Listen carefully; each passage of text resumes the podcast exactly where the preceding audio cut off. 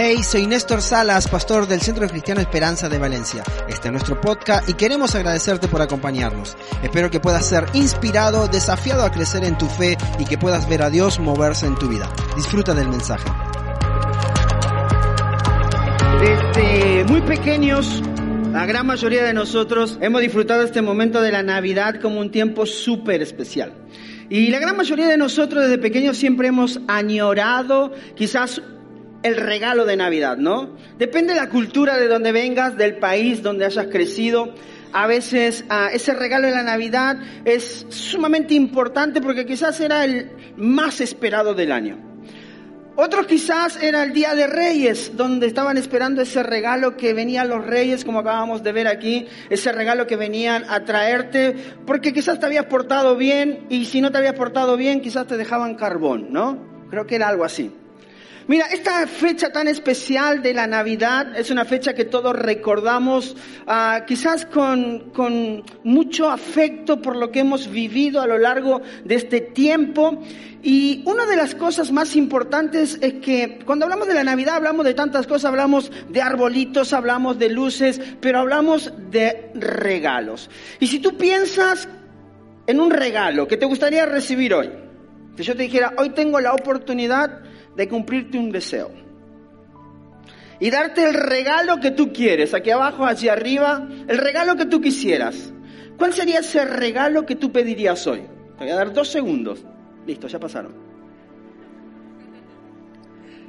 ¿Cuál sería ese regalo que hoy estarías pidiendo si tuvieras la oportunidad de esperar ese gran regalo. Siempre recibimos quizás regalos y en esta época donde muchas veces nos volvemos locos buscando regalos, uh, quizás compramos regalos o nos dan regalos que quizás pueden durar un momento de felicidad, algunos puede durar un día, dos días, una semana, incluso hasta un año, pero de pronto esa felicidad se acaba. No sé si te ha pasado con eso. De que recibes un regalo y la emoción del momento y después, ah, ya está, y viene otra cosa. Y me gusta porque más allá de todos los regalos, no hay ningún regalo que podamos recibir nosotros que nos traiga felicidad permanente. No va a haber ningún regalo en tu vida que tú recibas o que yo reciba que nos traiga felicidad permanente, o sea, por el resto de tu vida. Porque siempre vamos a querer otro regalo mejor un coche mejor, un iPhone mejor, una muñeca mejor, un, balón de fútbol mejor, no sé cuál es el regalo, pero siempre vamos a querer lo último que salga. Me encanta porque Dios hizo algo, como veíamos recién en esta escena de Navidad, Él nos dio el mejor regalo, el gran regalo que tú y yo podíamos recibir, que es su Hijo Jesús. ¿Y por qué es el gran regalo? ¿Por qué es el mejor? Porque es aquel que puede traer felicidad permanente a nuestras vidas. Fíjate lo que dice Juan 3.16, un pasaje que todos hemos escuchado y quizás si es la primera vez que estás en un ambiente así cristiano, quizás también lo habrás escuchado alguna vez. Dice así, pues Dios amó tanto al mundo que dio a su Hijo para que todo aquel que crea en Él no se pierda, sino que tenga vida eterna. Dios te amó tanto a ti. Mira, no importa cuál es tu color de piel, no importa cuál es tu acento o tu acento. No importa cuál es tu tamaño. No importa si para estas fechas tú comes paella, comes asado, ayaca. ¿Qué otra cosa comes en tu país? No empecemos porque si no acá no termina más. No importa lo que comas, Él nos amó a todos por igual. A ti, a mí, al que está allá arriba, al que está acá abajo. Nos amó todo por igual y su, y su regalo para ti y para mí, el gran regalo fue su Hijo Jesús, porque su Hijo significa que tú y yo necesitábamos un Salvador. Y Él nos otorgó un Salvador. Mira, de todos los regalos que tú vas a recibir en esta Navidad, solamente hay uno que va a traer felicidad permanente y es Jesús. Y cuando hablamos de Jesús, no podemos no hablar de su historia, de su pasado. No sé si tú eres quizás algo así como un friki como yo en algunas cosas. Una de las cosas que, que hice hace un par de años atrás fue decir, uh, quiero conocer cuál es mi árbol genealógico. No sé si te ha pasado, ¿no? Entonces empecé a armar mi árbol genealógico y empecé a pedirle a mis padres, le empecé a pedir sus, sus partidas de nacimiento y si tenían de sus, de sus padres y sus abuelos. Y empecé a armar un árbol genealógico porque quería saber de dónde había salido algo tan bueno. Yo esto de algún lugar tiene que haber salido. Dije, nací en Argentina, pero no es suficiente.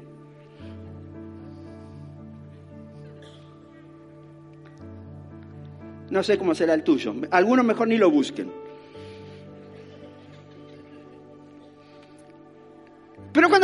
El árbol genealógico de Jesús, mira, en la antigüedad pasaba algo interesante. Cuando alguien, eh, un biógrafo, ponía los, vieron que a veces cuando leemos la Biblia dice hijo de, hijo de, hijo de, hijo de, y no sé cuánto, y dice, ¿para qué ella me maría con tantos? ¿No? No sé si te pasa a ti.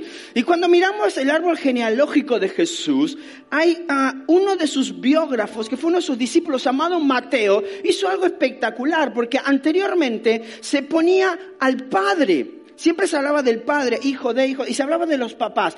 Pero Mateo quiso hacer algo especial. Mateo en el primer capítulo de la Biblia, de su libro, en Mateo capítulo 1, decidió hacer algo diferente en ese capítulo. Y, y escribió el árbol genealógico de Jesús comenzando por las mujeres.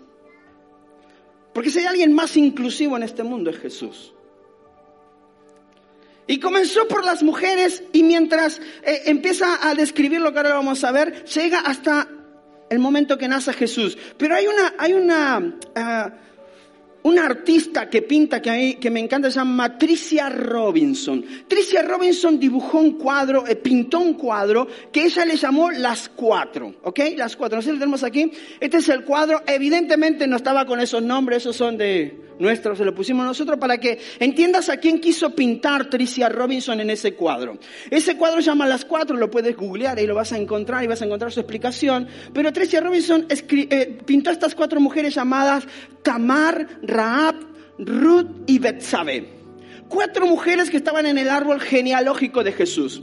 Y, algo que me encanta de Tricia Robinson, que le puso una corona a cada una de ellas. Y yo quiero explicarte un poquitito esto. ¿Por qué hizo esto? En un momento cuando le preguntaron a, a ella, a Tricia Robinson, ¿por qué le puso estas coronas a estas cuatro mujeres? Y tú tienes que entender la pregunta. Estas cuatro mujeres no eran del pueblo de Israel. Estas cuatro mujeres no tenían un buen pasado. No sé cómo eres tú, pero cuando, cuando yo empecé a buscar mi, mi, árbol genealógico hacia atrás, tú a veces empiezas a descubrir cosas de tu familia que te dice, ay, nunca lo hubiera querido saber. ¿Te ha pasado? Bueno, todos tienen buena familia, la mía no era tan buena. Y empiezas a buscar hacia atrás y el pasado tuyo Quizás sin irte tanto a tus padres, a tus abuelos, quizás tu pasado es un poco, quizás como el mío, no ha sido tan bueno. Han habido muchas cosas de las cuales quisiéramos olvidarnos o nunca haber hecho. Hay cosas que cuando tú piensas en tu pasado son un poco vergonzosas. ¿Te ha pasado? No levantes la mano. Y cuando Tricia Robinson pintó este cuadro de estas cuatro mujeres que son Tamar, Raab, Ruth y Betsabé y puso esas cuatro coronas así, le puso esas cuatro coronas porque ella dijo lo siguiente, es importante saber lo siguiente, que esto es un símbolo de gracia y amor de nuestro Creador. Pero ¿por qué se estaba diciendo que era un símbolo de gracia y amor de su Creador? Mira, vamos a Mateo capítulo 1 que me encanta donde empieza a hablar acerca del árbol genealógico de Jesús hasta llegar al momento en que Jesús nace, que era lo que vivimos aquí. Y dice Mateo 1, Abraham fue el padre de Isaac, Isaac el padre de Jacob, Jacob el padre de Judá y de sus hermanos, Judá fue padre de Sera y Sera, cuya madre fue Tamar, la primera mujer que encontramos allí. Tamar no era del pueblo de Israel, era una mujer que no tenía un buen pasado. ¿Ok? Después lo puedes buscar en tu casa. ¿Ok? Después puedes buscar quién era esta mujer, pero no tenía un muy buen pasado. Pero sobre todo no pertenecía al pueblo de Israel. Pero Dios decidió incluirla en la genealogía de su hijo Jesús. Y sigue diciendo esto, dice, Fares, padre de Jezrón, un buen nombre si estás pensando tener un hijo. Jezrón, padre de Aram, acaban a salir muchos nombres hoy. Aram, padre de Aminadab, Aminadab, padre de Naasón. Naasón, padre de Salmón. Y versículo 5, Salmón, padre de Boz, cuya madre fue Rahab. Rahab, la segunda mujer que encontramos en este cuadro que veíamos recién. Otra mujer que está en el árbol genealógico de Jesús. O sea, fue una de las abuelas de Jesús. Pero Rahab tampoco fue una mujer del pueblo de Israel, fue una mujer que vivía allí en Jericó y fue una mujer también de una dudosa reputación. Y estando así, esta mujer decidió ayudar a los espías que entraron a Jericó y, los protegió cuando los vinieron a buscar. Entonces el pueblo de Israel les aseguró que iban a, a, ser salva en el momento de que viniera el ataque a Jericó. Y así fue como esta mujer llamada Rahab entró en la genealogía de Jesús. La tercera mujer es la que sigue, dice, vos fue padre de Obed cuya madre fue Ruth. Obed padre de Isaí. Ruth fue otra mujer que siguió en el árbol genealógico para llegar hasta el momento de Jesús, pero Ruth tampoco fue del pueblo de Israel. Y Ruth fue una moabita de otro, de otro pueblo al cual el pueblo de Israel no quería. Y el pueblo de Israel la terminó adoptando cuando ella siguió a su suegra. Ah. Y cuando ella le dijo a su suegra, tu Dios será mi Dios y aquel que tú sirves yo voy a servir. Y así en el pueblo de Israel, en Belén, esta mujer llamada Ruth se casa con este hombre. Y dan a luz un hijo llamado Obed, Obed padre de Isaí. Y me encanta porque ese versículo dice, Isaí fue el padre del rey David. David fue el padre de Salomón. Y Salomón, su madre fue Betsabé. Y si tú conoces un poco la historia de David, de Betsabé, tú sabes que no fue la mejor historia. Pero a pesar de eso, Dios decidió incluirla en la genealogía de su hijo Jesús. Pero llega un momento en el que podemos ver a estas cuatro mujeres, Tamar, Raab, Ruth, y Betsabé. Y si tú estudias sus historias, te vas a dar cuenta que tenían un pasado un poco vergonzoso. Te vas a dar cuenta que eh, eh, había un pasado un poco de, difícil en cada una de ellas. Un pasado a veces como el tuyo y como el mío, en el cual a veces queremos olvidar y tapar. ¿Por qué? Porque ahora soy cristiano, porque me encontré con Dios. Por lo tanto hay ciertas cosas que no quiero que se sepan. Yo cuando conocí a mi esposa le dije, tú eres la primer novia que yo tengo y después descubrió la verdad. Ese pasado que a veces nos avergüenza. Yo no sé cómo es tu pasado. No sé cómo es el tuyo que está aquí arriba, sé cómo es el mío, sé cómo es en algunos de mi familia, lo poco que puedo conocer de mis padres, mis abuelos, mis bisabuelos, mis tatarabuelos. Pero a veces tenemos un pasado vergonzoso. Pero ¿sabes qué es interesante? Que todo esto está en la familia de Jesús, estas cuatro mujeres. Mateo empieza su libro, el primer libro del Nuevo Testamento, en el primer capítulo diciendo, te voy a decir de dónde viene Jesús. Y mira su pasado y dice, el pasado de dónde viene Jesús es un poco vergonzoso. No es tan bueno. Todas estas imperfecciones en la línea del perfecto Jesús. Me gusta porque sigue Mateo hablando muchas cosas, pero llega el versículo 16 del capítulo 1 y dice, Jacob fue el padre de José, esposo de María, y María dio a luz a Jesús, quien es llamado el Mesías. Mira, estas cuatro mujeres que tú veías aquí con una corona en su cabeza representan la gracia y el amor de Dios, de alguien que quizás no se lo merecía por el pasado que tenía, pero Dios es tan amoroso que Él decide incluirlas en la genealogía de su hijo. Hasta que llega esta quinta mujer, María, la cual no necesita esa corona porque era una mujer pura, una mujer santa, la que Dios eligió para que pudiera traer a este mundo a su hijo Jesús. Me encanta cuando podemos ver esto porque una de las cosas importantes que tú y yo podemos entender, que nos dice Jesús con el mensaje de la Navidad, cuando miramos su historia, cuando miramos de dónde viene su genealogía, este es el mensaje que Él nos deja siempre. No importa cuál es tu pasado. No importa lo que hiciste. No importa aquellas cosas que quizás quieras ocultar porque no son muy buenas. Jesús siempre te da una oportunidad de que tu vida pueda encontrarse con Él y a través de su gracia y amor puedas encontrar salvación. De eso se trata la Navidad, del gran regalo que tú y yo recibimos. El gran regalo es Jesús porque Él es nuestro Salvador, porque tú y yo necesitábamos un Salvador por lo que vivimos, porque hemos, vivido nuestra vida. Mira, Tamar, Raab, Ruth, Betsabé, unas vidas de quizás mentira, vidas quizás muy complejas y difíciles, quizás vidas vergonzosas en algunos casos.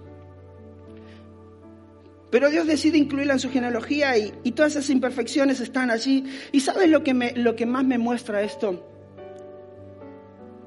Que si no es por Jesús, que Él es la luz del mundo, nuestras vidas seguirían en oscuridad. Si no fuera por Jesús, mi vida sería un completo desastre. Si no fuera gracias a Dios y su misericordia, mi vida quizás estaría determinado solamente por mi pasado. Porque estoy seguro que hay muchas personas que te han señalado por tu pasado. Hay muchas personas que te dijeron, tú vienes de, eres hijo de, vas a repetir la historia de. Y quizás cuando miramos hacia atrás sentimos vergüenza de la vida que hemos vivido, pero esta es la buena noticia. Que el gran regalo que tú y yo tenemos y recordamos en este tiempo es que nos ha nacido un Salvador que es Jesús. Y que Él trae luz a nuestra vida, Él trae luz a tu vida para cambiar tu pasado. Mira, cuando aceptamos el gran regalo de Dios, Él cambia nuestro pasado vergonzoso por un futuro con propósito. Déjame repetírtelo. Cuando tú aceptas el gran regalo de Dios que es Jesús, Él cambia tu pasado vergonzoso por un futuro con propósito. Ese es el gran regalo de la Navidad. Él cambia tu pasado, no importa cómo tú hayas sido, no importa lo que hayas vivido, no importa de dónde vienes, no importa quién fue tu padre o quién fue tu madre, lo que hicieron o tus abuelos o tatarabuelos o bisabuelos. Dios está diciendo, lo más importante de este tiempo es que puedas entender que yo cambio tu pasado, por más vergonzoso que sea, por un futuro con propósito. No importa que tus padres no hayan sido los mejores, tú puedes ser el mejor padre que tus hijos necesitan. No importa que tu madre no te haya dado quizás el amor que necesitabas o quizás sentiste abandono, no importa, tú puedes aceptar el mejor regalo que es Jesús y cambiar ese pasado por una vida con propósito. Hoy estamos aquí en un día de Navidad y tienes quizás a tus hijos a tu alrededor y quizás tus hijos no conocen toda tu historia. A los 18 años recién yo conocí la historia de mi papá. Y quizás él estaba muy avergonzado de muchas cosas, de lo que él hizo. Cómo vivió su vida, cosa que yo no conocía.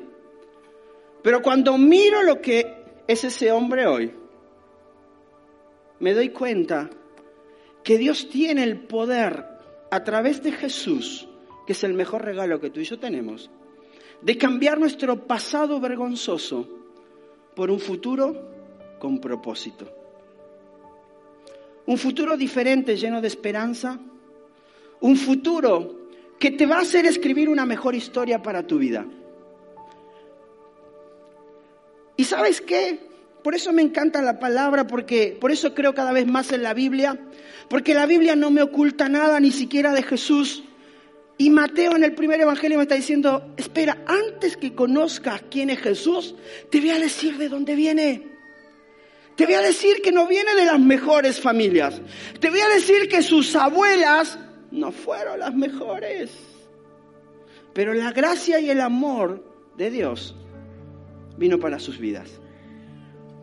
Cuando hablamos de la Navidad hablamos de ese mejor regalo y es probable que en este tiempo de Navidad tú recibas muchos buenos regalos. Quizás eres hijo de Dios, quizás tienes una relación personal con Dios, quizás asistes a una iglesia hace mucho tiempo, o quizás estás en este lugar por primera vez porque alguien te invitó a un show de música o a un espectáculo de Navidad, o no sé qué te dijo para que viniera, quizás te prometió hacerte una buena cena, no sé. Pero estás en este lugar. Y no importa si tienes muchos años caminando en una relación con Dios, conociendo a Dios, experimentando a Dios, o si llevas poco tiempo, ese gran regalo sigue siendo el mismo para ti y para mí. Lo que pasa es que algunos lo vamos a recibir por primera vez y otros nos olvidamos de él hace mucho tiempo y hoy necesitamos recordar Cuando tú miras tu vida hacia atrás en tu pasado, quizás hay cosas de las que te avergüences o las que no quisieras recordar, pero Dios te dice, no te preocupes, porque en el momento que tú te encontraste conmigo, yo cambié toda esa vergüenza por una vida con propósito. Él te quiere hacer un mejor hombre, una mejor mujer, un mejor padre, una mejor madre, un mejor hijo, una mejor hija, un mejor empresario. Él quiere que seas mejor en tu vida. Por eso la Biblia nos enseña constantemente que Él nos ama como somos. Pero Él nunca quiere que tú y yo nos quedemos de la misma manera. Él quiere que tú y yo seamos mejores, que dejemos ese pasado atrás para caminar en una vida diferente. Mira, en esta época de Navidad Jesús es el único regalo que traerá felicidad verdadera a tu vida. Es el único regalo que traerá felicidad verdadera a tu vida. Y en esta noche quizás tú estás aquí por primera vez en un ambiente como este donde estamos hablando así de Dios y donde estás rodeado quizás de personas que hemos caminado en una relación con Dios y no te creas que no ha sido fácil, nos, ha sido difícil muchas veces, pero hemos decidido creer en Él. Y a medida que comenzamos a seguirle y decirte, voy a, contigo, hemos visto cómo Él obra nuestra vida. Y ese ver cómo Él obra nuestra vida, trayendo sanidad, restauración en nuestras familias rotas, sacándonos de las drogas, del alcohol, de la depresión, hemos decidido caminar de acuerdo a cómo Él entiende que es lo mejor para nuestra vida. Y si tú estás hoy por primera vez en este lugar, yo quiero decirte algo, que si tú viniste porque alguien te invitó, es porque esa persona te ama. Esa persona te ama y quiere lo mejor para ti y sabe que en esta Navidad, más allá de los regalos buenos que te van a hacer, que va a ser un buen regalo, estoy seguro, no lo mires para no comprometerlo, Esa persona entiende que el mejor regalo que tú puedes tener en tu vida es encontrarte con Dios. Porque cuando te encuentras con Dios aceptas el gran regalo que es Jesús. Y Jesús significa un Salvador. Tú y yo necesitamos un Salvador. Y yo quiero darte en esta noche la oportunidad. Si es la primera vez que tú estás con nosotros allí arriba, no me acuerdo cómo se llamaban los mazapán, los pantanotes y no sé los otros cómo se llamaban los mazapán, ¿verdad? Los rones, turrones. Dios santo, ¿a quién se le ocurrió esos nombres? Los polvorones, los turrones y los morrones, todos juntos acá. No importa de dónde vengas, no importa cuál ones termines, pero yo quiero darte en esta noche la oportunidad que tú puedas aceptar este gran regalo. Y mira, aceptar este gran regalo es muy sencillo. A veces simplemente decirle, Señor, no te conozco, no te veo ni te escucho, ni te he sentido jamás. Pero quiero comenzar a caminar en una relación contigo. Quiero comenzar a conocer lo que todos estos dicen que te conocen. Porque este que me invitó, yo conozco su pasado pero también conozco lo que hiciste hoy en su vida. Sé que su familia fue restaurada, que lo sanaste. Y quizás no entienda muchas cosas, pero quiero poder caminar contigo. Y quizás en ese caminar empieces a creer en Él. Y yo te voy a invitar que todos los que estamos aquí en la sala nos podamos poner de pie un momentito.